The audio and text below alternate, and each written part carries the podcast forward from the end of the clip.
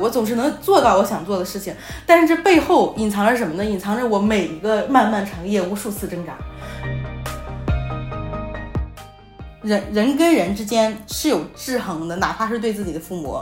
后来我就选择提前发疯，在他们还没发疯的时候，我就开始发疯，他们就谁都不敢惹我。我觉得我改变他，就是我一遍又一遍的教会他，一定要去反抗，一定要去抗争。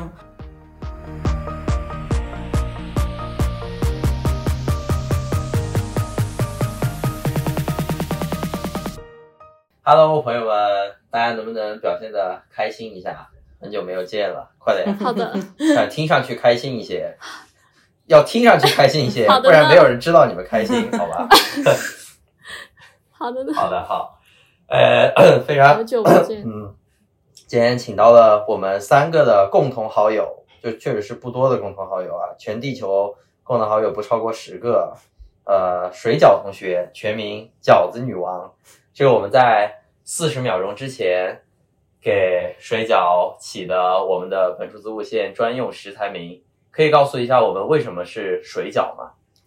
啊，我觉得这个要专业的解释一点，就是说，如果我们说饺子呢，特别是我们在国外会发现，嗯，啊，它可能会指的是日式的那种炸饺，但是作为一个嗯。传统的地道的北方人，我是只吃水饺，啊也只做水饺的，所以我们要强调是水饺，不是饺子。OK，哦哦，还真的有故事哦。哦，哦，那那等一下不，用那么严肃，那那所以你吃过那个，所以你在国外是真的不会吃假的那种饺子的是吗？你只吃水饺，就就是是他吃过，他买过泡菜的我。买过，然后我我就会一脸鄙夷的吃下去。我买过几次之后，我就不再买了，我觉得好难吃啊！天呐，简直是工业食品的这种败类。哎，就是韩国那个吧？是谁？等一下，等一下，是谁给我推荐过泡菜饺子的？但是 我操，抓包！但是那一次就是那一次不是咱们刚刚到英国不久嘛，然后我去买那个，然后后来我我尝了一下别的嗯香园的之后，我就觉得那个更难吃，就是都不怎么地，就是你你没有时间做的时候可以试对付一下那样。嗯，有意思。我我感觉北方人对面食的执着还是就经常就其实我是不太能理解的。那那那你会吃速冻水饺吗？就水饺只要是水饺就可以是吧？是速冻是 OK 的。对，对，在保命的情况下，没有情况做的情况下，吃一下还是可以的。呃，我我那我追问一个问题，就是因为我一般吃水饺，我会捞出来嘛，就是干的嘛。哦，对啊，对啊，sorry，水饺都是干的是吧？不好意思。然后 你也有，你可以有水有刚才刚才？刚才水，你看水饺轻蔑的笑了一下，然后然后我会蘸东西嘛，我会蘸那种自己自自自己整的那个料嘛。你们一般会怎么整那个料呢？想听一下你们三个，就是你们会蘸什么东西？嗯嗯，对，醋是吧纯醋酱油、醋、香油，加一点蒜。，only 醋，就这四个，不想呢？我是啥都不啥都没有，就是干吃。干吃啊！行行行，好，那我们知道了水饺的名字之后，接下来呢，水饺可以稍微的介绍一下你自己吗？就是这个介绍可以非常非常非常的不正式，就随便随便介绍都可以，就极其不正式。嗯，就是讲一讲。对，可以非常的个人化。哎，对对，我觉得怎么说呢？哎，你突然让我自介绍自己，我倒不知道该怎么说了。但是我觉得要不你先介绍一下你的近况？我的近况呢就是我从英国毕业了，也不算刚刚毕业吧，我们也毕业了有那么几个月了。然后现在我在意大利啊、就是相当于我的一个 gap year，然后在啊、做人生的下一步规划，也就是说，嗯，打算下一步该怎么做。嗯，所以目前来说，我是处于一个探索和迷茫时期的，但是我觉得我现在还比较快乐。嗯，你觉得？你觉得可以说你其实有半陪读的感觉？对，是的，你也在上课。实际上是这样的，就是如果说我男朋友不到这边来，我应该也不会到这边来。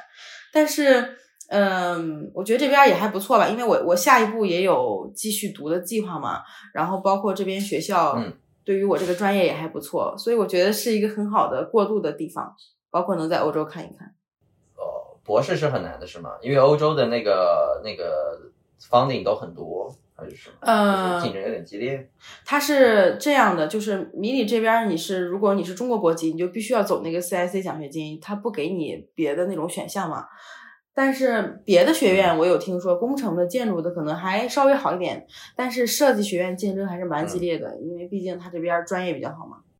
那你考虑别的欧洲国家吗？就是比较多岗位制博士的国家。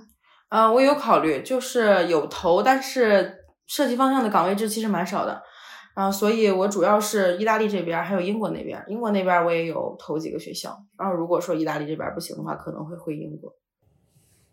呃呃，我我最后问一个问题，最后问一个问题，这个问题比较比较找抽，今天可能要会问很多很找抽的问题。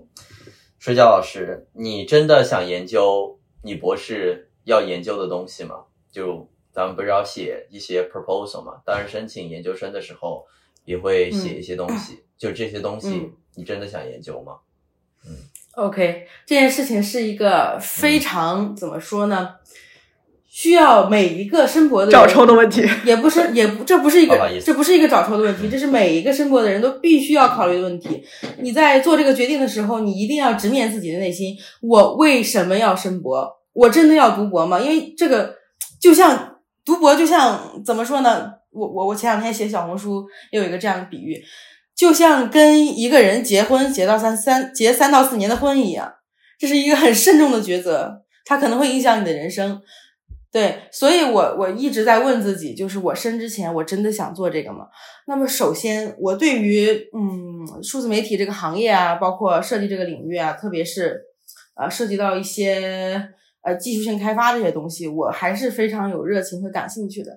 这一点在我在读研究生的时候，我能感觉到。啊、然后再一个呢，就是呃，我觉得学校是一个比较适合我的环境。嗯，确实是这样，因为因为因为我在跟人打交道啊，或者说进行一些社交的时候，我能感觉到自己，虽然我能说我不是一个社交恐惧症，但是我更喜欢在学校里那种生活。可能你自己思考的时候会更纯粹一点吧，你的一切会更简单一点。那么这个是主要原因。呃，其次呢，就是说一些比较实际的客观的东西，嗯，就业方向、就业问题，这大家都知道哈。咱们国内现在这个 就业形势，对不对？然后很多人读博的原因，可能也只是想要这个学历，回去进高校当老师，这是非常非常现实的一个问题。当然，这是也是我家里对我的一个期望吧。然后呃，再一个，我也想嗯，在欧洲这边儿可能多待几年，多走走，多看看这种。所以当下做出这个决定是对于我来说比较合适的一个决定吧，也是一种尝试吧，因为你不保证嗯一定能成功。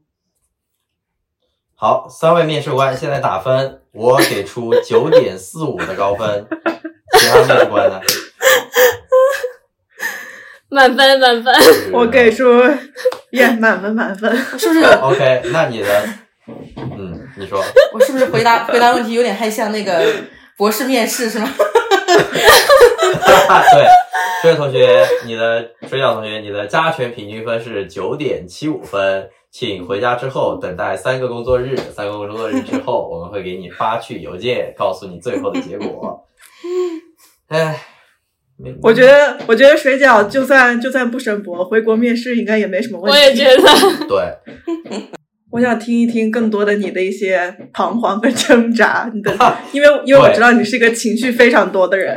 对对，对，就是我确实是一个情绪非常多的人。嗯，我怎么说呢？我觉得我自己，呃，从外表看起来，或者是回观我这一路走来，我的抉这个抉择呀、行动力啊，往往都是明智且果断的。我总是能做到我想做的事情，但是这背后隐藏着什么呢？隐藏着我每一个漫漫长夜无数次挣扎。就是你，就是你要想很多问题，你要想很多问题，就这个事儿到底对不对？到底对不对？这个是很很很很挣扎的一个过程。但是，呃，怎么说呢？你你不更多的思考，能够帮助你在每一个关键点去做出行动。呃，我想想，我应该怎么回答这个问题？我我可以说一些更或者说不那么官方的原因，就是我去选择做这个。嗯，我们说一点更 specific 的原因，就是首先第一是对于呃我的就业方向，因为我想我挺想做那个技术美术的，但是呢，对于我现在的这个一个能力吧，我显然是不够格的，因为你缺少对于这个技术进一部分的这个研究跟学习嘛。那么我我我我，所以我选的这个导师，特别是英国那边的，他对图形学这一块儿挺有研究，也挺有热情的。所以我觉得，如果我去那边学几年，可能对我以后去公司找工作也有帮助。然后再一个呢，更私人的原因是，我不想再跟我男朋友就是离得那么远，因为你知道，如果在中国跟欧洲时差太大，嗯，我们还是想嗯 努力的能尽量两个人生活在一起。嗯，我觉得这个是两个最主要原因。那那我有点好奇，就是你父母对你和你男朋友，呃，为了你男朋友就是去陪读这个行为，其实他算支持还是不支持呢？嗯，我父母他是这样的，他们是不支持我去陪读，但是他们把我的这个行为理解为一个怎么说呢，就是一个过渡年的一个行为吧，就是我有在为我的下一步做准备，我不可能第二年还待在这里陪着他念书，我只是说，呃，我刚毕完业，可能我一时半会儿也找不到 工作呀，或者说是下一步读书的这一个，你需要一个过程嘛，对不对？嗯，呃，哦，我打断一下啊，就是呃，水饺老师是有一个呃，反正就是还是谈的比较久，然后也非常我们都非常喜爱的男友，我们可以叫他抄手吗、o k 吗可以，？OK，就是 就抄手的故事，等下，等等一下再讲啊。我们刚才讲，我打打断了，刚才在讲什么？好，我们回到回到话题吧。对啊，我再插一句，我觉得，嗯，我觉得她的男朋友现在在我的印象里就是一个土豆。呃因为、哦因为因为因为你给那叫土你给他剪头发，你给他剪头发那张照片，没有还好，就我现在剪的很不错，我上次剪的很不错，你你可以去翻翻我朋友圈。嗯，行行，好的。那 那你觉得你现在的 gap year 跟你跟跟你之前预想的有什么区别吗？就是你不管是你的生活状态，还是就各方各面，就是跟你想象中有什么区别？对，我想象中我可能会过得非常的这个呃充实啊，非常开心呀、对不对？每天没有这个学业压力。但是实际上呢，当你闲下来的时候，会发现，特别是我这个人啊，会发现，当你没有一件正事儿做，或者说是没有一件呃像工作那样的东西做的时候，你会活得非常痛苦。你会活得非常痛苦，你会觉得自己像一个无根的飘萍在海上飘零一样。你必须要有一件事情做才行，你必须要有一个工作或者说是学业一个身份去完成你的一些人生目标吧。所以这个这个过程中，他的迷茫感，包括那种未知感，你不知道明天应该去向何方，那种感觉会折磨你。不过我我我花了几个月的时间，我也在逐步调整嘛，就是对让自己格局更大一点，就不会那么慌。嗯，明白。这这是你人生第一次，就是这么，就从目标或者什么上来说，就是那就是目标最最不清晰的一次吗？就是你的，就是你最自由的一次。嗯在方，面换说换一句话来说吧，就比较脱轨的状态。啊、我不认为，我不认为自己在，我不认为自己是脱轨的状态，因为我从毕业开始，嗯交上毕业论文那个那一个月左右，我就已经知道下一年申博我应该在哪一个月准备什么材料。嗯，那我感觉就是这是一次计划好了的 gap year。对，就是除了计划以外，我想的是我要在欧洲玩一玩，然后我目前已经把我在欧洲最想看到的东西都看完了。就是你们前两天也知道，应该知道我就是做了一个说走就走的决定，然后太爽了。嗯，因为因为因为哎，那个东西我还真的想想蛮想跟大家聊一下，就是看极光这来来来件事情。好，对，看极光这件事情，哎，来吧。我我好像天生就对于自然界的这种绿色无法抵挡，因为我在本科期间我特特别喜欢一种玉石叫翡翠嘛，我之前还做过一个项目调研，然后它就是那种很漂亮、很亮、很漂亮的绿色。然后我对于极光呢，有一种奇怪的向往，我就觉得那种绿色的东西是特别特别好看的。然后一月底，我计划了一次冰岛的旅行，当时呢去了四五天，并没有看到。回来以后我就特别难受。回来以后我就发现网上的怎么所有人都看到了，就没就我没有看到。然后我就开始关注这个冰岛的这个天气啊，因为看极光你需要这个天气的这个条件嘛，包括当天这个太阳活动的指数。然后我就一直在观察，一直在观察，直到应该是二十七号的早上，我看到那天晚上的指数是七。那我意识到，就是今天如果去的话，今明两天，因为因为第二天二十八号是全境晴天嘛，会是一个非常非常好的机会。然后我就跟我男朋友说：“我说我们，嗯，我们要不要今天就去一下？因为机票也不是特别贵。”然后他说：“好吧，那我要逃课。我说：“那那你逃课吧，因为我觉得，嗯，人生的人生是不能留遗憾的。在有生跟签的这个期间，对不对？然后我们当天就去了。当天去了之后，嗯，实际上南边还是阴天，还下雨。然后我们就一路往北开，在那个黑夜里。”但是，也就是在晴朗的地方，我们偶尔看到了第一次非常非常浅的极光，我们拍下来了。但是后面就全都是多云了。然后那天我们就说，我们一路往北走，我们还是要往北走。走到一个中部的地方，我们连雷士南边那个酒店那天晚上我们订的，我们都没去，我们就在车里睡了一晚上。然后这也是我第一次知道，在狂风天的冰岛，在车里真的是啊，好冷啊，会冻死人的。然后第。第二天就是一个全境晴天，然后我就在祈祷上天，我说今天一定要让我看到，今天一定要让我看到。然后不到八点的时候，我就看到天上已经开始挂极光了。然后我们就开车开到我们白天已经提前踩好点儿的一个地方，我们在那里等，等了差不多也其实也没有等，从那以后就开始了，持续了一个半小时，就是一个极光的疯狂的一个大爆发，真的是非常震撼。然后我们就拍了很多照片嘛，然后我就觉得嗯。我这个决定还是正确的。跟你跟你说一件可能让你很嫉妒的事情，你应该来申请北欧的博士。你知道我现在在斯德哥尔摩，我们在学校里就可以看到极光，而且连续好几天。是的，北欧是这样的，北欧就是哎，前两天爱丁堡也能看到哎，不知道你在小红书上看到没？啊，对对对，荷兰好像也能看到，就前前段时间极光真的大爆发嘛。是的，是的，过呃，接下来几天可能还会有，你可以再关注一下。我们可以先来吐槽一下山东女子成长图。我们可以先吐槽一下主题。嗯，先从小升初开始说。那其实那时候还没有特别那个小升初，你们要考试吗？好。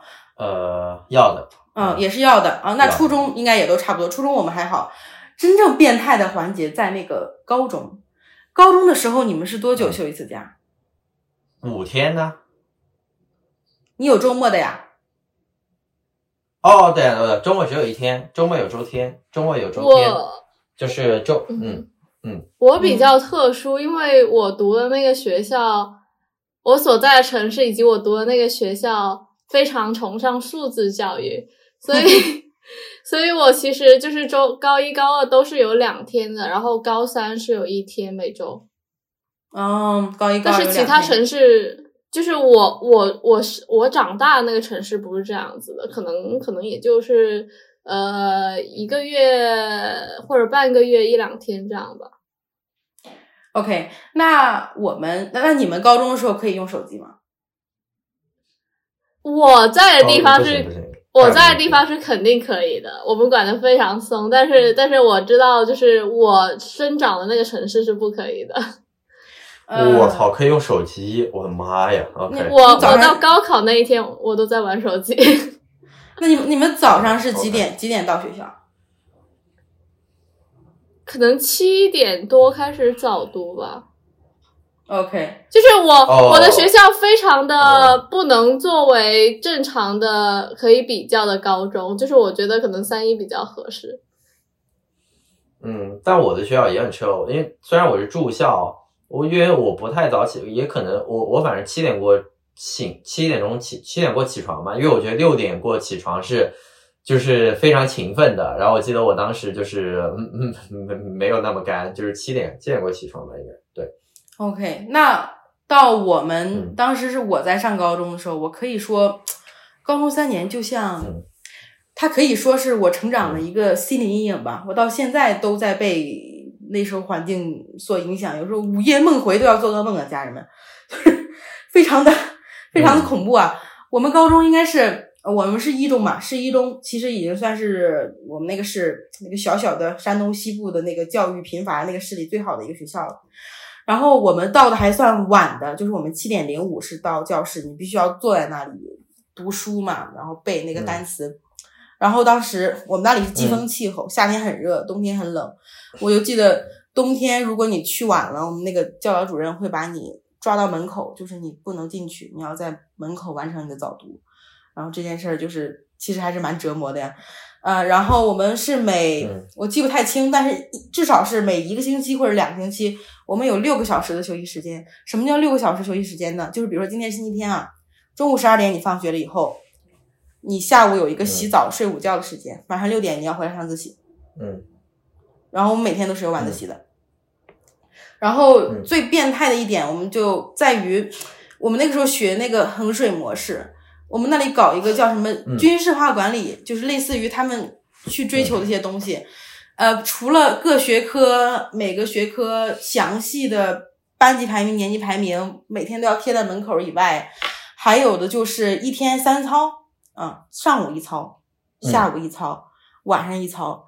三操的要求，晚上一操。对我们后来我们教导主任给我们加了晚上一操，就晚上有一个二十分钟，晚自习有一个大班课是二十分钟，那个时间你也不要去玩了。高三了嘛，去跑步，然后跑步的要求呢，你们可能在网上看过那种前胸贴后背一拳距离跑成方块，嗯，然后你还要喊口，哦，那个是对，那个是真的，家人们，我一直不知道有什么意义，前面那个人跟后面那个人一定要贴着一拳拳头，那要是摔倒一个怎么办？对不对？嗯，然后你旁边还有人就是查操去记你们班跑的齐不齐，然后你们的口号喊的好不好，然后你们。跑操要跑上三圈左右吧，应该是要跑一公里以上，差不多。就每天日复一日，日复一日，日复一日。每个月有月考，然后到后面高三下学期的时候就变成周考，到最后二十几天就像就变成每天都考，每天都考，每天都考，每天都考。反正就是这么一个环境下来以后，出来以后可能，山东的这个理科竞争压力还是比较大的。呃，你可能要考到前，比如说那那年我记得我们好像是七十万理科考生，你考到前两万名，你可以上一个不错的一本。但是如果说你可能要上二幺九八五，就要一万以上，基本上压力就是这个样。然后我其实算考的呃中下游的那种吧，就在我们学校不算特别好的那种。然后我最后是上了一个就是我们省里的那个一本嘛。然后这件事儿其实。这件事儿其实对于我的父母来讲是一个印象很深的遗憾，就是我没有考上二幺九八五。嗯，他们这件事儿一直说，一直说，好像就是你考没有考上二幺九八五，然后你的人生第一步就已经比别人矮了一截。嗯，然后所以，所以我我我会我会提及一些，我会吐槽一些现象，就是在我们山东，我也不知道，可能河南呀，或者说比较难考的地区都会出现这样。学生啊，我认识几个同学啊，都是男同学。他们在考上九八五以后，在考研啊，或者继续出国的这个道路上，或者找工作道路上，他们很难放下自己。我说难听一点，就是九八五的身段儿。对，嗯，这很难放，很难放下。一部分九八五的同学，他继续升入了更好的学校。OK，他们认为，或者说我也认为啊，这是人家确实是。聪明才智、努力结果得的，但是我看到一些同学，他出现一个什么情况，考研或者留学失利了，但是他们很难再放下自己，就是九八五的一个身份吧，然后导致他们自己可能会被自己困住，很难前行的一个状态。嗯，嗯，是的，对，也就可能也那不止在山东，可能中国很多很多同学会出现这种情况。呃，我我之前就看过一句话嘛，就是就是那些称谓都是下不来的高台嘛，就是而且你待在上面有可能还蛮冷的，嗯，对，呃，是的，我我觉得，呃，我我我就补充两点啊，补充两点，就是先先是第一点，你有说那个门的事情，我高中有一段时时时期，我的成绩超级超级差，就是倒数第二名，然后倒数第二名、倒数第一名是一个要艺考的女生，所以理论上我就是倒数第一名。那我非常感谢有那个女生帮我顶着，我说真的，这兄弟，我我真的兄弟，真是兄弟，而且而且他经常不在学校，每次我考倒数第二的时候他都在，你懂吗？就是他不是每次都在的，就是每次我要他顶我的时候，他就会出现，就是哦，就是我的朋友，真的是我的朋友。然后考完了之后，他会把成绩贴到门上面嘛。而其实我们班主任是非常非常好的人，就是他他，但他他不是那种神仙老师啊，他是快到神仙老师那种，就是他是不希望给我们压力的。有的班会把那个那那个那个傻逼玩意贴在外面，然后我我们的导我我们的那个班主任是说，哦，那我贴在里面吧。有的时候在前门，有的时候在后门。如果说门上有成绩，我就一个月不会走那个门。对，就是可能有一半的时间那个门上是有成绩的，我就不会走这个门。对，这这这个我就想知道有没有水老师有没有相同经历。还有第二个就是，我觉得我自己非常幸运的一点，因为我是在中外合办上的大学嘛，就是中外合办有一个好处，就是我们不讨论它好与不好，因因为这个我我觉得没有太大意义，也讨论不出来，而是说因为它是脱离国内的体系的。就是它虽然不是九八五幺幺幺，但是我们 excuse 就是哎哎，我我呃我就是我们甚至不不在里面，对吧？就就就我就发现，就是因为我刚才突然在想，我跟阿林已经非常非常熟了嘛，我我我就。我就不知道，其实我对九八五幺幺没有什么概念，就是什么学校是九八五，什么学校是二幺幺，我完全没有概念。就是那些很厉害的，我肯定知道嘛，他们一定是九八五。就比如我刚一直在想，阿丁的学校到底是九八五还是不是？所以我想问，但是我觉得比起呃饺子老师来说，就是我其实很幸运嘛，因为我没有受到这些东西的倾压嘛。就我每次都觉得我能这么想，就证明。就这这，我完全不用担忧这些，我不用担忧这些给我带来的压力，我不用担忧就是别人他的学校到底好不好给我造成的压力，就是这就是相对于像你们来说的，或者是就是你家庭给到你的压力的，对，这这是我觉得就我刚才那两个感受。OK，我说完了，呃，你可以先补充一下吗？就是有没有什么细节？我觉得那种细节是。比较打动人的那那个是我高中最最深刻的记忆之一，对，就高中让你记忆深刻的细节还有吗？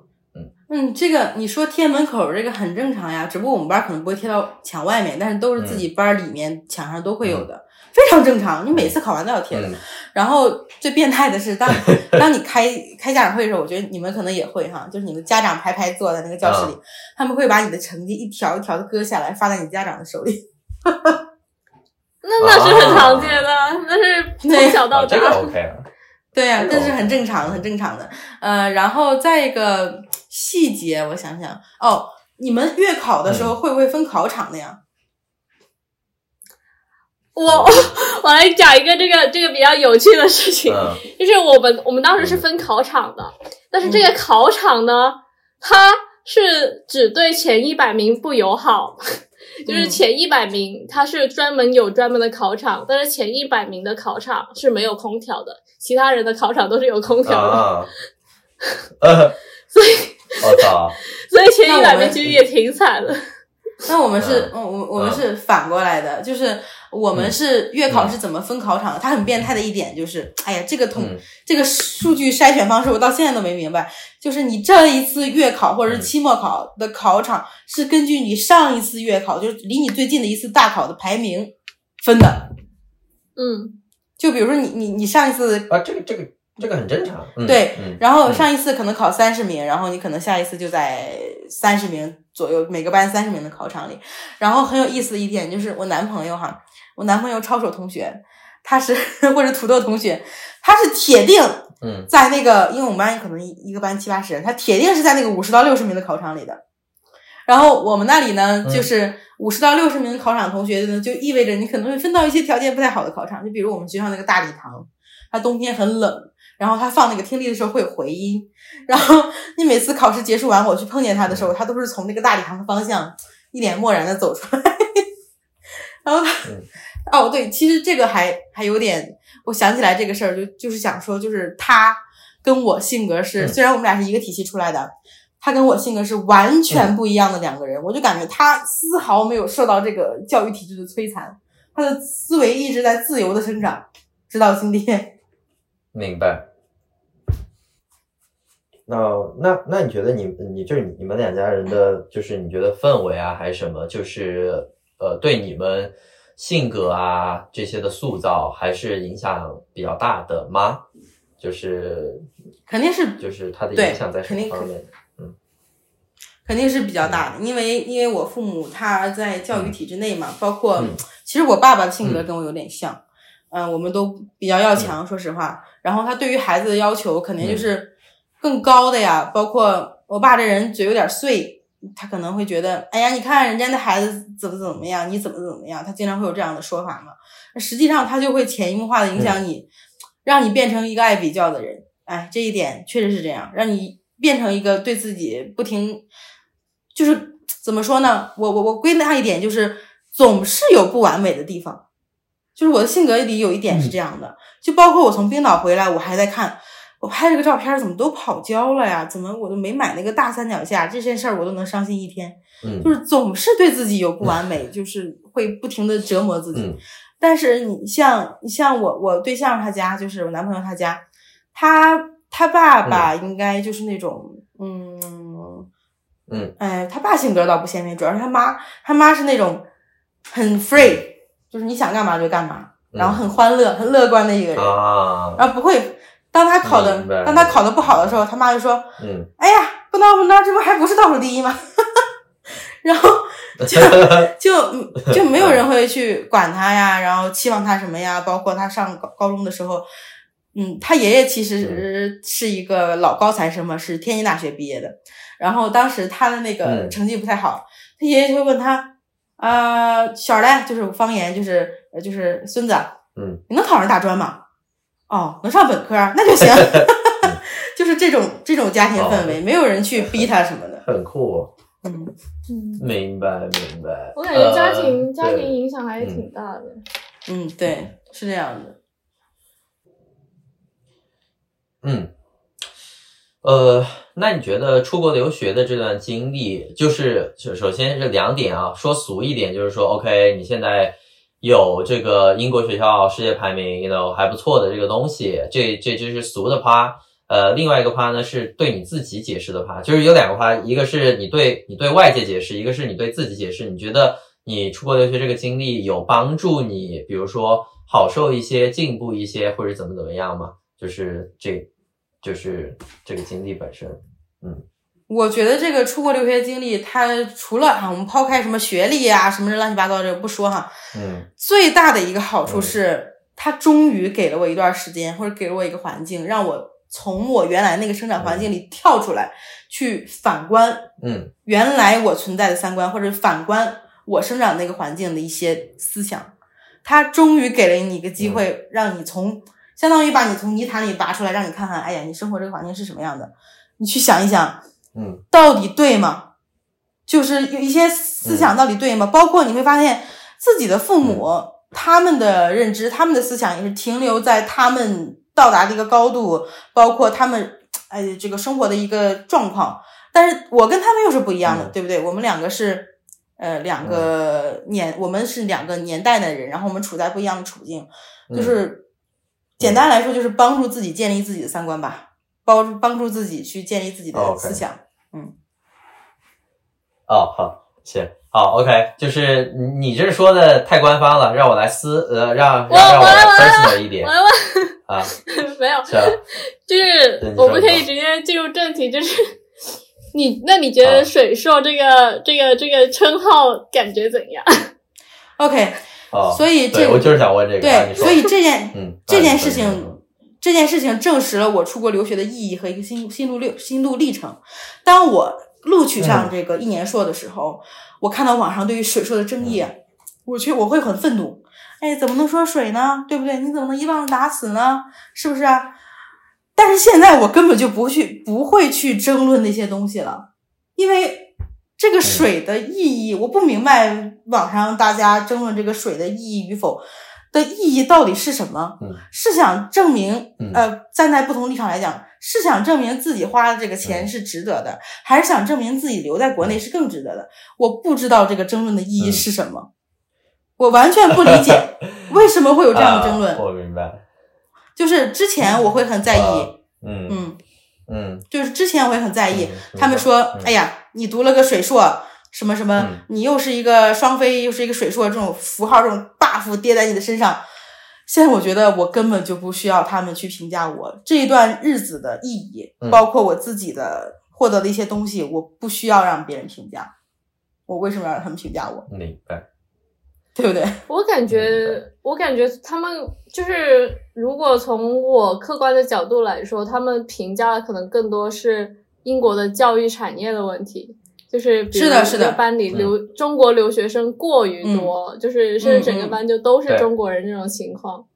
嗯，这这确实就是从客观角度，这确实其实不太是一个好的发展方向，我感觉。OK，这、嗯。这件事儿确实确实是这样，我我必须要比较客观的说，包括根据我在这个爱丁堡这个留学经历啊，我可以客观的说，嗯。首先中国留学生确实比较多，其次，嗯，他的教学质量因为人多嘛，可能并没有你想象的那么好，就是老师给予你的帮助是很少的，因为爱丁堡我们大家都知道叫自学堡，所以这个地方你在这里接受这一年的教育，你的个体差异化，你能获取的程度特差距差异特别大。就是我说难听点，就是你想水，你就想混个毕业，OK，很简单，也不说很简单吧，就是你你只要用点心，对吧？把老师布置作业写完，你不要太放纵，不去上课那种，你也可以毕业。但是如果你想真的学东西，想拿一点好的成绩，真的想去提升自己，这一年其实也是很辛苦的，就是因人而异。嗯，这件事儿就是因人而异。但是当我我我说实话，真的对我的就是思想方面啊，包括更多的这种嗯思考啊，更多的有帮助的还是我在意大利的这半年多。因为我我在那个意大利的语言、语言学校去念那个意大利语嘛，嗯。那这个时候基本上你班里的同学就是欧盟各个地方的，就是基本上都是外国人了。那你这种交流，你会发现、嗯。O k 同龄的状态，比如说我们都是这个年龄状态，别人的国家的人在干什么，他们在想什么，这个实际上是比比你在爱丁堡一个很多中国人的环境里更有更有帮助的一件事儿。所以，如果让你呃再选一次，目前有两所学校，一所是没有什么中国人的，但是它排名可能比爱丁堡低多低一点，嗯。然后一所是很多中国人，但是排名比爱丁堡高一点。如果你还要再有一次选择机会，你会选哪个？嗯。我觉得，如果我要选的话，我可能，也许我还是会选爱丁堡，对。嗯因为可能就是我不是说就是说就是对爱丁堡其实是有一些情感 buff 的，因为爱丁堡针对于这个城市跟这个学校吧，我觉得它真的是世界上我算是我去过的地方最棒的城市了。它给你一段非常好的生活经历，非常的漂亮，我喜欢的自然在这里都有。然后再一个 就是你要去看一下它为什么排名这么高，见识一下所谓这种世界啊排名这么高的学校的教育体系到底是怎么样的。等你去的时候，你会发现，嗯，嗯也就那样。OK，对，对，嗯，也就那样。可能，嗯，我在米兰理工看到的嗯更多是符合我对于一个在欧洲念硕士的一个时间流程啊，包括一个状态的。对，但是我觉得选择是什么，只要你获得了呃有些经历，你觉得值得就好。所谓我们一直在争论九八五二幺双非的 title，我觉得还是停留在一些学生思维吧。我觉得这四个字儿是非常非常重要的一点，呃就是如果你一直停留在学生思维，很多东西你就是会很纠结。哎，我为什么不是清华的？我为什么不是斯坦福的？有意义吗？没有意义。就是每个人生，每个人的人生，他是有自己的剧本的。那你是清华的，你是斯坦福的，你比我优秀，对啊，我接受。那我我自己就是这样的，我自己有自己奋斗的目标，对吧？我为什么要一直跟别人比较这样，或者或者说要是别人认可我学历的价值，我觉得没有必要。嗯，我我非常非常想给哦，这这个我还给好多人都推荐过嘛。我觉得，呃，水饺老师可以去读一本书，叫就是《精英的傲慢：好的社会该如何定义成功》，就其实是一本挺网红的书啦。然后就是关于优绩主义的，嗯就我看了它之后，就是我感觉非常就是非常非常的有启发。它其实主要讲的就是，就它这个是哈佛的教授写的嘛，就主要讲的是精英主义，它对于我们价值观的重新的塑造，以及那些一开始可以站在高位的人，就是他们，就比如在学，就比如在学历上和教育资源上，他们能站在高位，本身就是因为他们的资源很多。但是因为嗯教育看起来是公平的，就比如说，因为我们有中考，我们有高考，然后大家一起投递哈佛和斯坦福，大家都是递了递交的那个材料的，所以这个系统看上去公平的，所以大家都觉得这是他们应得的，就是得到了这得到了这个学历的人，觉得就都是我的努力，所以我才能够指责那些没有得到的人是你们不够努力，然后没有得到的人身身处低位的人也会指责自己，因为因为这个整个系统看起来是公平的，所以他比我更高的原因只有一个，那就是他更强，我更弱。所以这个系统本身它就是一个不那么健康的系统。对，所以我觉得，嗯，哦，我我这里还有提纲，提一下可以，等一下可以发你看看。对，嗯继继续山东这个有一个很就是社会社会上很刻板印象的，其实是就是你们真的要考公吗？Of 嗯 course，我记得 我大学的时候，我爸爸给我打电话问，呃，你毕业了以后，嗯就是将来以后想做什么职业啊？嗯，你是想做教师呢，还是咱考个公务员呢？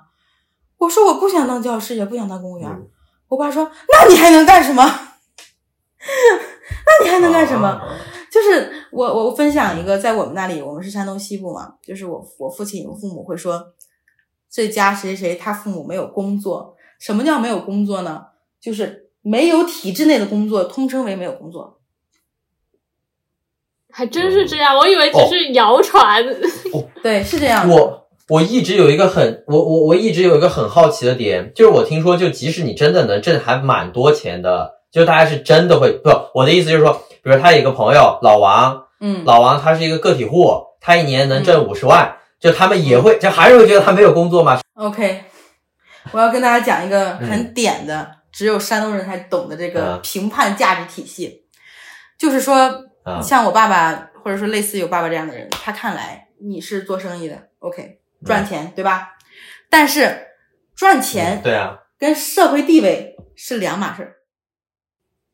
啊？哦，OK，你继续，啊对，就是因为我们那里是有官本位思想的，一个赚钱的商人和一个县级、处级或者是更高级的干部，嗯。赚钱的这个商人有钱，但是没有那么高的社会地位。这个干部可能没有那么多钱，但是他有权，嗯。他是相当于有级别的一个人，嗯。所以他的社会地位是要高于这个商贾的。嗯，你能 get 到吗？明白明白，孔孟之乡嘛，是吗？就是对我呃，我我我我给你讲一个啊嗯，你说你说，嗯 特别有意思的事儿，就是啊呃，就是我男朋友他爷爷啊，他爷爷嗯是那种老大学生嘛，原来是在我们那里一个，相当于他爷爷是一个副县级干部吧，是一个厂的老厂长。嗯然后他爷爷在自己退休以后写了一本自传，回忆嗯自己的生平啊，写的很好。然后他爷爷还会做一个排名表，你知道什么排名表吗？就把他的所有同学做一个排名，按照收入做一个排名，按照官职大小和社会地位做一个排名，这就是两套评价体系。不是，他是会真的写出来吗？他放哪儿呢？这那那个东西放哪儿？那个排名表放家里。对对他自己写完自传，然后他自己会做一个排名，把就收集起来这个资料，我也不知道为什么。哦，这个猛啊！嗯这个我没听过。哦，对，呃，对，所以，所以嗯就是你很难理解，有时候我也很难理解我的我爸现在这个状态，就是他想嗯把自己的相当于官职啊，想往上升一升，他非常努力的工作，然后他对此痛苦不已。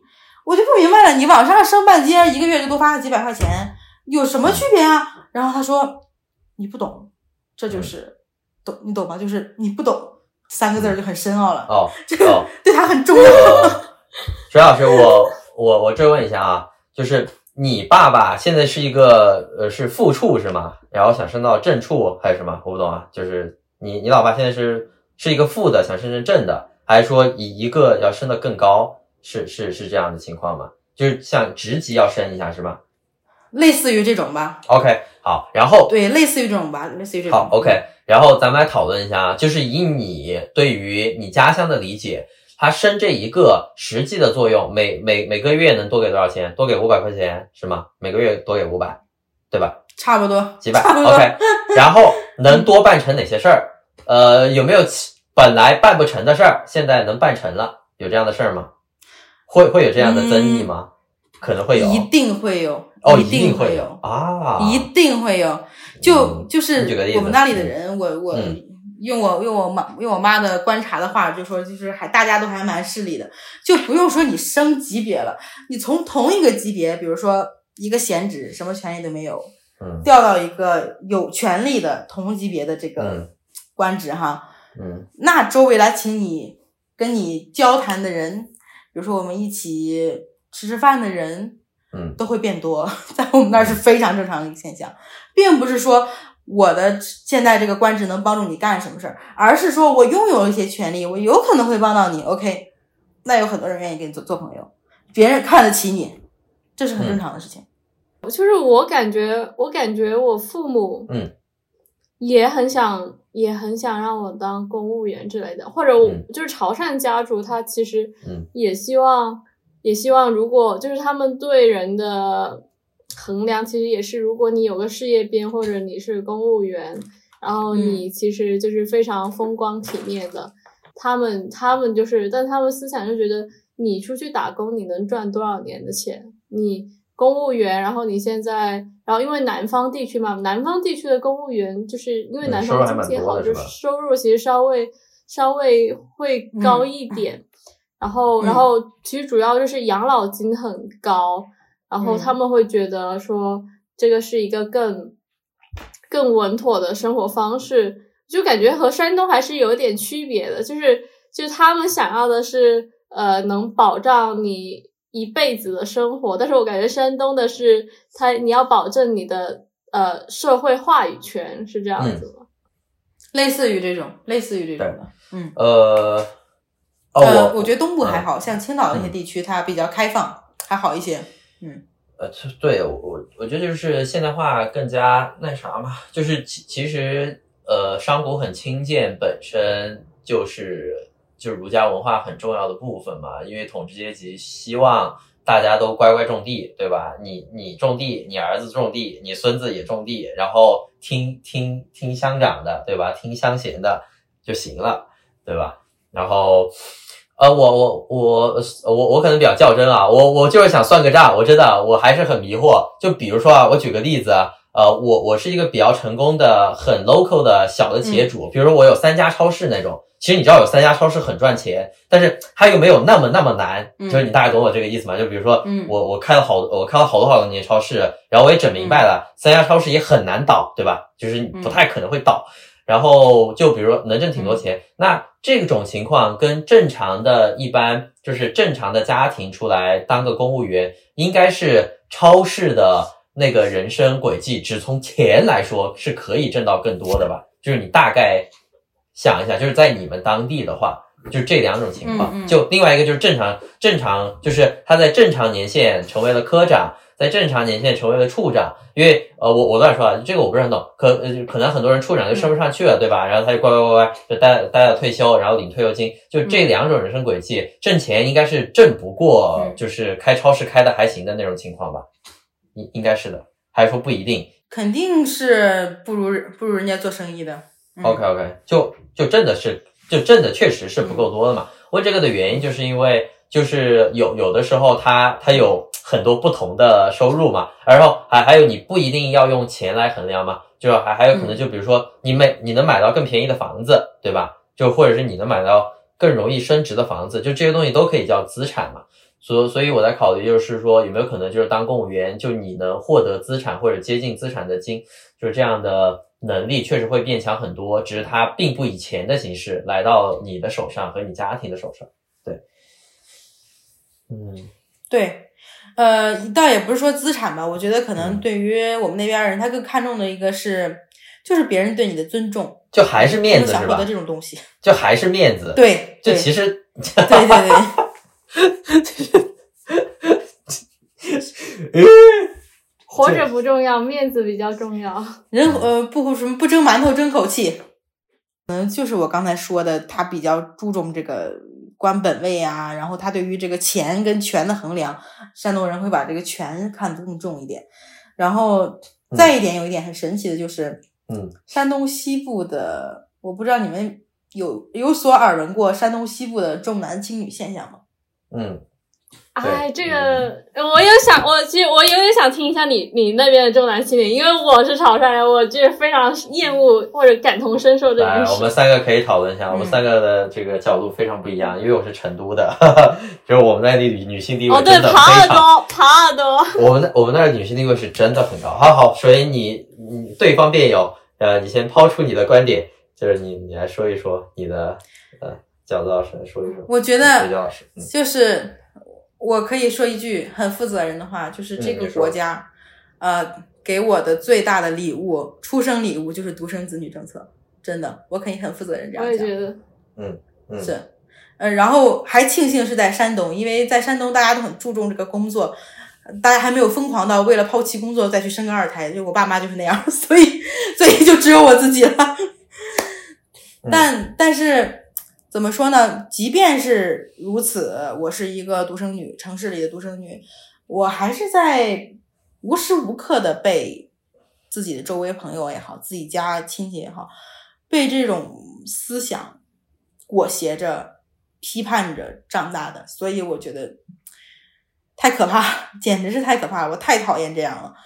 也这也是我为什么愿意在外面多待一段原因，因为因为我们那里感觉传统思想还是挺重的，很多这种很多这种现象发生。我我我经常跟我朋友讨论啊，就是我们都是一个地方的，我说包括也跟我男朋友讨论，我说咱咱那块儿人有不重男轻女的吗？他们统一答案是没有。呃呃，我我还是想听一些，就是我记得之前你给我讲过一个，就是我不记得是你爷爷还是奶奶，就是他们会跟你说，就是虽然你是女孩儿，但是我们还是会给你红包，对吗？就是就是这样的，哎，这都算委婉的了。我、啊我出生，我妈跟我说，啊对啊，我我刚出生哈、就是抱出来是一个女孩儿的时候，嗯我奶奶第一句话说是我，因为那个时候，嗯，全国买孩子丢孩子特别，两千年代嘛，特别严重。我奶奶第一句话是我给你去买个儿子回来，抱个儿子回来。抱个儿子，他的抱是买的意思是吧？给你搞个儿子回来，是这个意思吗？对，你啊你你你你你知不知道那个什么孙卓、孙海洋那个丢孩子的那个案那个案嗯件？啊那个孩子那个孩子就是在我的老家找到的。哦哦，OK OK，他在我他在我姑姑上班的那个单位上学。我我其实有点好奇，就是你你，因为从因为你你给我们的印象都是那种比较放得开、比较大大咧咧，可能呃生活上比较无忧呃，就是不太忧虑事情的人。那你是怎么和这些现象和解的呢？现象和解的原因就是我的生活不需要忧虑。现象和解原因就是因为我生活在的就是我父母这个家庭，在我家族里都算过得还不错。就虽然他们别的亲戚可能会对于我有些言语，但是我爸爸就会跟我说说说难听点，就是你跟他们过的又不是一样的生活，他们说那些话那些思想跟你有什么关系？你有自己的人生，就是对他们，嗯，嗯，你懂我的意思吗？那我感觉其实还是你你父母会比较比较对比较想得开很多。不，你父、你们父母不会受家里的那种继继续的思想的传播，是吧？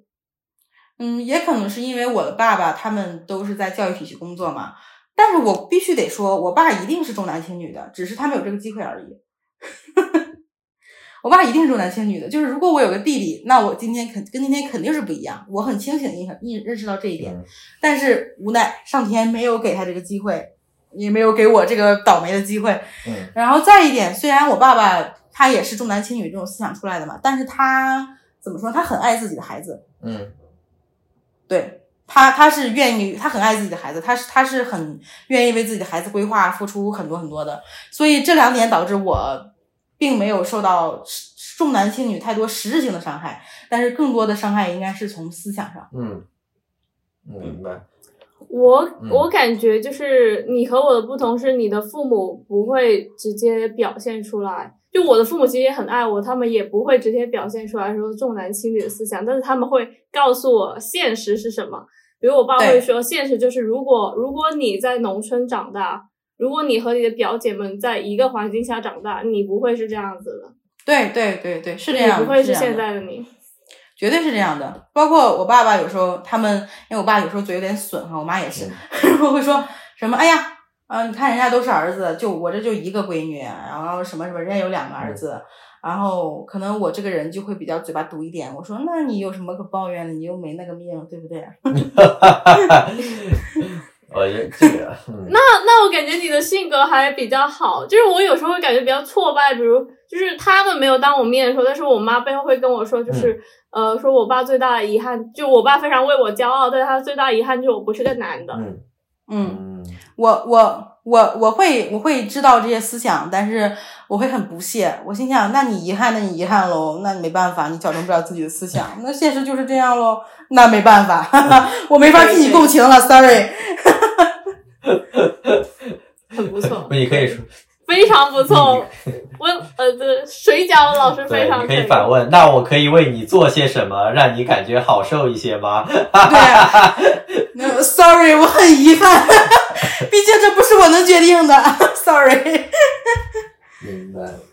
所以，所以就是我是属于我是属于那种，嗯、如果一个严格管教的家庭，嗯，就是包括因为我爸爸其实是会打我的，我们从小就打到大那种。嗯，他会出来两种孩子呃，一种是那。种非常听话的、非常胆小的，另一种，我妈说我从小就这样，就是那种刺儿头，就是你把我打死，我都不一定服软，下回我还接着干、嗯干这种事情，我就是那种性格，就是你你敢压迫我，你敢 PUA 我，那我绝对不会让你比我好受，嗯，我就是这样一个人，所以就是这也是为什么我在这个环境里生长起来，却有一种有点不太属于这个环境的个性的原因，可能就是哪里有压迫哪里就反抗。呃，打是这种打吗？比如说打手腕儿，这样啪啪啪，还是真的往身上抽的那种打？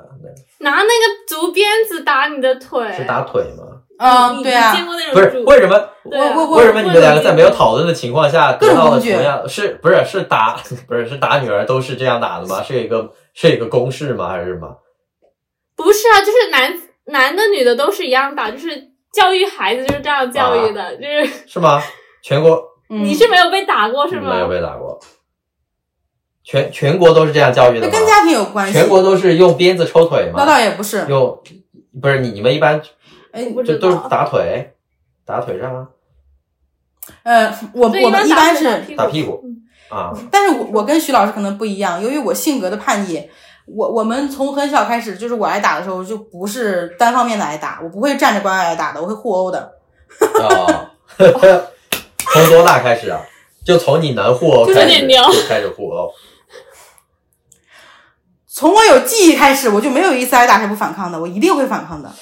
呃，但有有一个小问题，有一个小问题啊，就是打它是分很多种情况的。就比如有的情况呢，就是嗯，我不是说确实该打啊，就是你确实做错了，就就就是你知道你犯浑了，然后他他打你，嗯还还还有一种呢，就是就是他不对，他先他他不对，让你受委屈了，然后然后你再反抗，然后他觉得你没礼貌，然后他打你，你知道这两个不一样嘛？小孩子是肯定会有一些，就有的时候他他就确实是他不乖，那这两种你的反手的强度，嗯就就是你会分吗？还还是说你来打我，我就我我就我就盖回去？就这这两种你你会有那种呃有有这种意识吗？就是你会想一想，哎，这这个会不会是他不对，还是我不对，还是怎怎么回事儿？对，就这个事儿的话，嗯，嗯，会会，就是稍微会有点区别。如果说自己是确实是干坏事儿了，那那我们就啊嗯呃，我们就是主动躲起来吧，不要再跟人家对，就毕竟不沾理是。但是如果是那种双方都有点儿明白。是吧，都有点说法那种，我我们又到了一种战斗战斗状况，那就是谁都不让谁了，呃就就是对吧？你发疯我也发疯那种。你一般会干什么坏事被嗯打？其实很多原因还是因为嘴犟啊，嗯就是是是是谁也不服谁，嘴上就是不不服输那种。就是对啊，可能是一个小事儿，就事儿已经忘了，屁大点个事儿，就是他就是想说说你一句，然后你又不服，你又回回去了，嗯最重要是这个，然后就是我操，你怎么跟我说话了？然后嗯就是开始了，对，对对，就是这种，没什么大事儿。嗯，那我感你觉嗯，我蛮听话的一个孩子呀，我能犯什么大事儿？我只不过嘴犟一点而已。啊，我就小时候在小区里，我爸会追着我打。啊 那好刺激啊那个场景。我以前好像会追哎，然后就打我哎，然后他对小孩的那个下手也很重哎。但是我告诉你，我一点都不后悔的，嗯，我就被打死，我也要反抗。哎，你可以给我说一个你记忆最深刻的互殴，就是互殴经历吗？当时是发生了什么？是是你真的就打回去了吗？嗯，就是当时是个什么事？嗯，好多次啊，我们可以说一个最近的一次，实际在二一年，我们还在我们还在我，操，好的好的，嗯，就是就是好像就是晚上，嗯。还是二零年二一年，反正是前几嗯年。反正就是我跟我妈一句不对付，然后她她就先打我，我就很生气，然后我爸就给我拉偏架，我妈只我爸就只向着我妈，不向着我，嗯。然后我就很生气，我们就开始互殴，互殴之后呢，然后我就想跑嘛，呃，然后当时我们家是个密码锁，站在门口，我爸说你敢跑，你敢跑，我就把你腿打断，然后我就跑了，我一路穿着拖鞋，他也追不上我，出了门口之后，我就给给我男朋友打电话让他接我，然后那天晚上我美美的在五星级酒店睡了一晚。哦，太牛了，果然是果然是水饺女王。不错，水饺女王现在已然后升级了，我跟你讲哈、嗯嗯人人跟人之间是有制衡的，哪怕是对自己的父母。嗯后来我就选择提前发疯，在他们还没发疯的时候，我就开始发疯，他们就谁都不敢惹我了。啊，这这，嗯你刚才那句话会被剪入我们的混剪，就是他他是会我们播客的第一句话，嗯，非常好，今天的金句，我都不知道互殴要怎么逼了，互殴这个词可以出现在播客里吗可？以，必须可以的。呃，你不是我我呃，就是你们互殴是那种就是两个人同时王八拳，还是还是有回合制的啊？就是你哎，然后然后又哎，还就还还还是说还是怎么样？就就我很难想象嘛，我真的很难想象。而且你你老爸应该会比你高嘛，也会比你壮很多。然后他他他是会拿巴掌扇你，然后你嗯你你打你打他的打到他胸上打回去吗？是是怎么互殴的呀？是什么情形？一般就是、嗯呃，他会推你或者抓住你，啊对对对但是我爸确实挺壮，我爸一米八，对一米八，一米八，我爸很大，就像一个奥尼尔一样。，是啊。但嗯是姐姐也不是吃素的呀，姐从小身体素质也很强。OK，姐姐也不是吃素的呀，就是说，嗯，她现在可能还比我劲儿大，可能过两年，但过两年应该不一定。明白。所以他推你一下，你就可能推回去，对吧？就是还是回合制的那种，就是不呃那一定要推回去啊！他推我一下，我为什么不推回去？呃，那那那次是怎么收场的呢？五星级、啊、，OK，好，呃，五星级酒店睡完了，还有一个早餐啊、很开心。然后呢，那天中午和下午发生了什么呢？然后，然后他们疯狂的给我发消息，嗯然后我也不回，然后他们说你再不回来怎么怎么怎么怎么，然后呢我就默默的回去了，回去他们也没有人跟我说话，也没有人再惹我，然后这件事情不了了之。嗯 OK，那那就又过了一天，第第二天你们说话了吗？就是是怎么开始重新回到原来的那个氛围的呢？就就就大家就不再提了，是吧？就是就过了，是吧？因为因为我我爸是一定会来跟我求和的，放心吧。呃，求和是求和还是道歉呢？就就是说他他是什么什么口吻的？他他怎么嗯，他怎么给台阶他就会是给台阶试跟我下吗尝试跟我说话，啊？就说些莫名其妙的是吧？什么嗯吃饭了没？等下去干嘛？对那种东西，对明白。对，呃，你爸跟尝试跟你父母给你道过歉吗？就是任何任何都算，就只要是道歉，再小的都算。他给你们，他他们给你道过歉吗？没有，从来没有。我也不会跟他们道歉。哦就在你记忆里面是没有的。对我只有会在被打的快死了之后，就勉强说一句对不起，但是我还是心里没有对不起好的，。好的。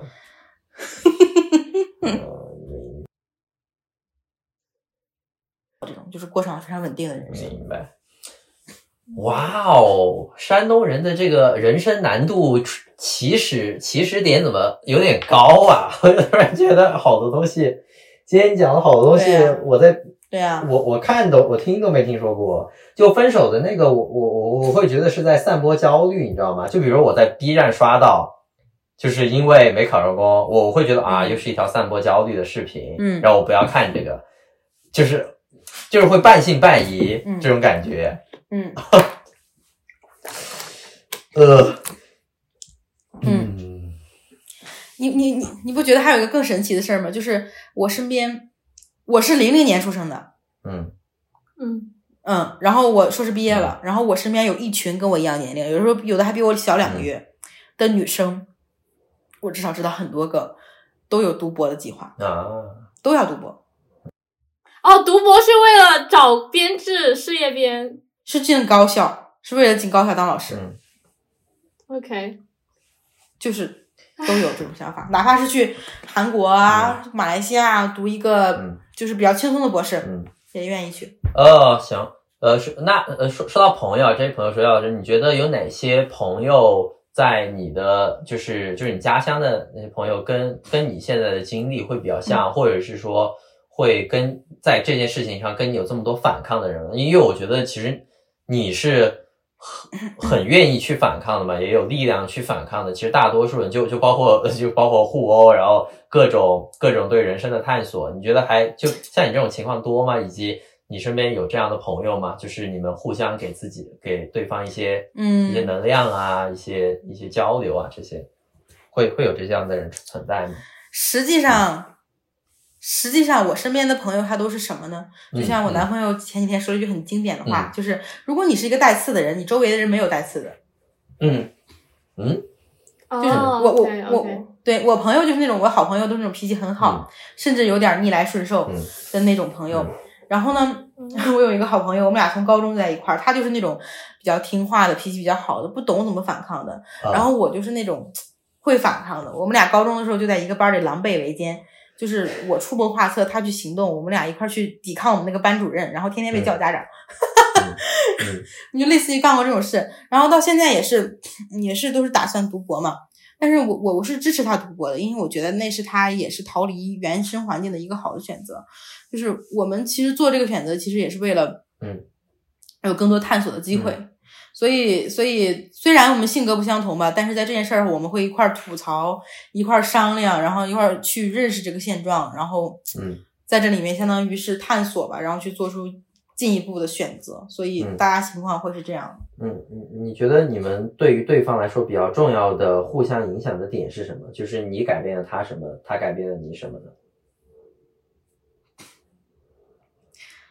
我觉得我改变他，就是我一遍又遍的教会他，你一定要去反抗，对。反抗。一定要去就抗争就是干，而且他很听我的话，干他。他他对。对，哎，他有一个特别有意思的事情，他在你们广州读书嗯。嘛，然后当时那个广州的那个宿舍里不都会带一个小小的澡间嘛，嗯、然后广我不知道是不是南方人还是广东人的这个习惯，就每天都要洗澡，对不对？是不？是啊是啊是啊，但是但是我们北方人其实是没有这个习惯的，因为我们冬天比较干燥，我们没有那种天天洗澡的这种这种这种习惯。然后他当时他就吐槽他的舍友，哪怕上了床，也会监督他今天有没有洗澡。第二天就会问他，哎，你是不是昨天没洗澡？让他觉得压力有点大。我说，那你就每天进去待上两三分钟，你把水拧开，你别洗，你让他们听到水声，你再出来，就没有人问你了。然后他就真的去那么干，后来就他就可以两三天洗一次澡，也没有人问他。嗯，然后我就是是一个好方法。对呀、我就说他们只是想听到你洗澡的水声，嗯他们并不在乎你真没有真的有没有洗澡。你这样的话，又让他们听到了你有没有真的洗洗那个麻烦的澡，双赢。然后我就是经常会跟他讲一些就是怎么反抗的一些计策，但是他对我最大的影响就是他比较心态比较好啊，他会影响我，就会觉得嗯，凡事不要这么的紧张，放轻松一点儿，就是什么事情都可以解决这种嗯嗯。可以，但是但是南方洗澡这个问题是因为我们真的很热，广州真的很热，你一天不洗澡，你全身都是汗，这是这是个问题。嗯，反正就是我们俩属于是一个狼狈为奸的这个状态。有时候他是狼，我是狈有时候我是狼，他是狈。山东女子，呃，山东女子异闻录啊，嗯、对他就是他有一个他有一个弟弟嘛，他就是属于那种他家有一个弟弟，然后他性格比较柔顺嗯那种，比较逆来顺受，然后我就经常教他怎么反抗，反抗周围的一切不不平等的力量。对啊，其实这个反抗会不会反抗也是你从你爸身上学的呢？就我就是我，你之前有提到，就是你们家里面有可能会 会会就是会会有一些比较激烈的冲突。就是这这个本身就是当你老爸受到压迫的时候，他也会就是干嘛？就他是会怎样怎样去反应的？他他也不听我爷爷的话呀，我爷爷也打他。直到现在吗？别吧，现在还在。就家的不族传统，年轻的，但是我爸就属于那种很有反反抗，嗯很有很有很有很有拼闯机、很有闯劲的一个人。然后他也很有规划。如果他不反抗，他现在还在我们那个农村里种地呢。是哦，就是嗯呃，你你就是你的那个祖父祖母、爷爷奶奶辈就都也都是农民是吗？就是我我的爷爷奶奶，嗯，就是他们也都是对对这都是他农村里面的，嗯嗯，挺好对，就是我爸像我这么年轻的时候，也是他父母希望他回农村，房子都给他盖好了，希望他回去娶媳妇儿种地。但是我爸坚决不听，嗯他自己从农村到城市去立住的脚。嗯是这样。那时候是没有我觉得人帮他的。我觉得这个挺好的。嗯，那时候是没有我爸人也是没有人帮他的，对，嗯所以哎呀，什么样的人就生什么样的人，这都是天生的。是是是的，呃，嗯就是这这这是不想老师留下的真言啊，因为不想永远都是帮助我们 hold 住这个 line 的，因为我经常跑题嘛。来，我我看一下，我我每隔十分钟会看一下他发的，以确定我们有没有跑题。嗯，那你觉得就是近期的来说，你有比之前更加享受生活的吗？或者是说，就是你在享受的时候，你觉得你会有更享受吗？就是呃，我的意思是因为你在焦虑的时候，即使就是就比如说在国内，你也可以看极光，但是你他妈看极光的时候，你会在想啊，九八五二幺幺，九八五二幺幺，九八五二幺幺。所以虽然你眼睛也是看到了，但是呢，你在冰岛的时候，你当你看极光，你就真的在看极光，你觉得你可以在更加的享受自己的生活，享受自己做出的选择了吗？嗯是的，嗯是的，是这样的。我现在已经，嗯 我觉得我已经对很多事情没有那么纠结了。为什么要去想那种事情？嗯就是你呃做这件事儿，嗯 就是你个人人生的决定。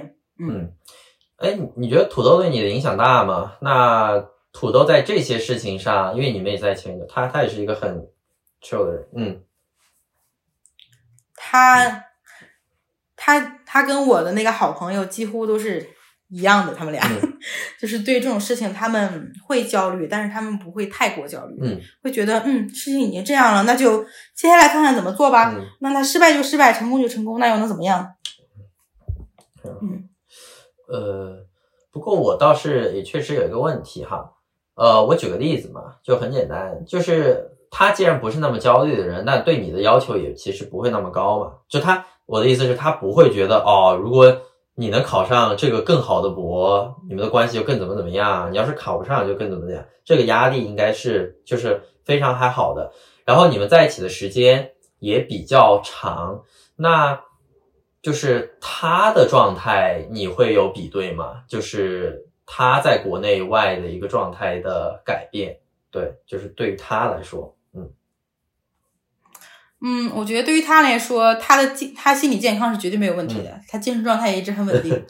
呃然后他是属于那种很有很有自己的精神世界的一个人。你你想我，他当时高考报志愿嘛，我们省十二个平行志愿，他每个学校只报一个，不接受调剂，我只要学建筑，就是这样的人。然后 他出来以后，其实我我对他的影响会比较大一些，因为我不仅激自己，我还激他。我要求他，你就必须呃要怎么怎么怎么，你必须要努力，必须要考上，然后必须要找一个好的工作这种。然后他可能会在我的影响下变得更有规划呀，更有拼搏的精神一些。但是我在他身边呢，就会更平静，因为他不会给我任何压力，我做什么事情他都会支持我嘛。然后我就会更平静，可能就不会有这么严重的焦虑吧，就是有一个比较能够释放的一个感觉。所以我们俩在一起很重要，我们生活在一起这件事儿很重要。明白。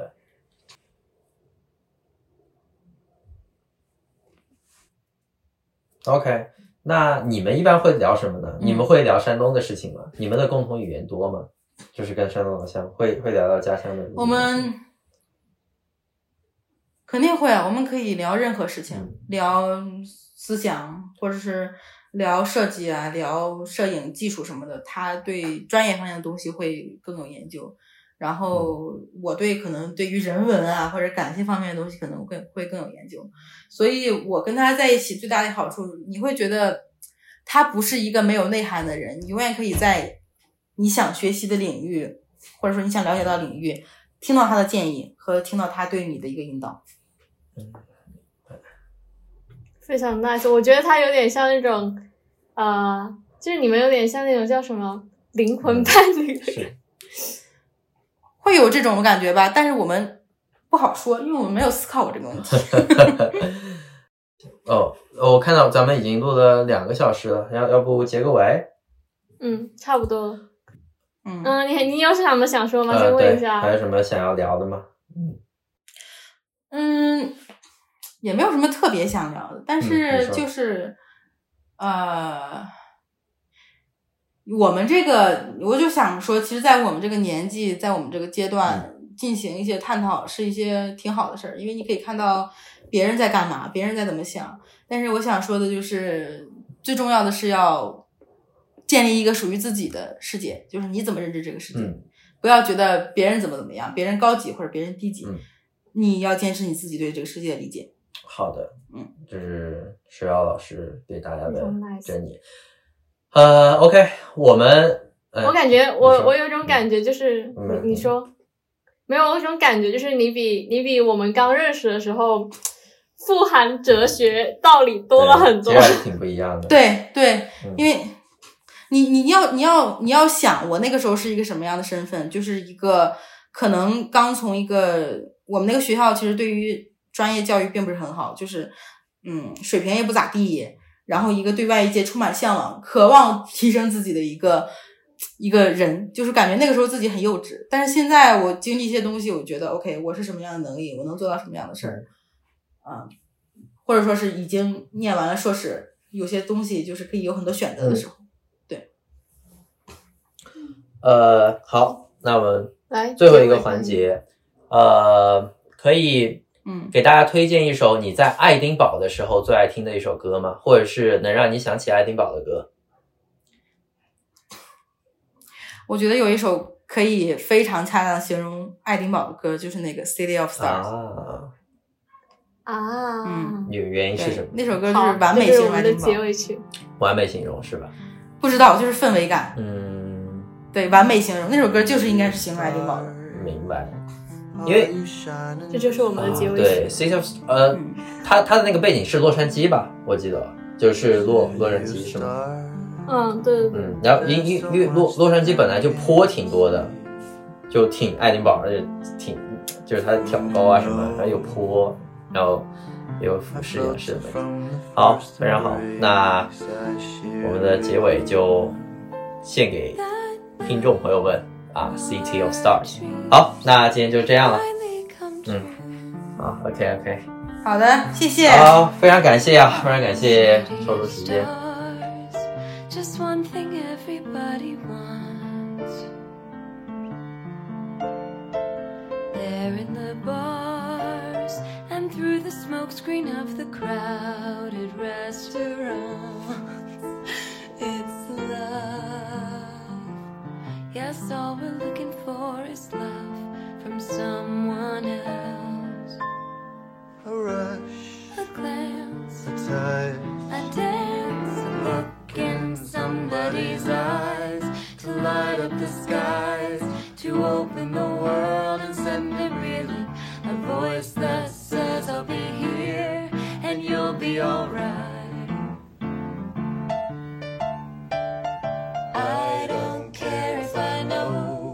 is where I will go. Cause all that I need is this crazy feeling I got tapped out of my heart. Think I want it to stay. City of stars, are you shining just for me? City of stars. never shined so brightly.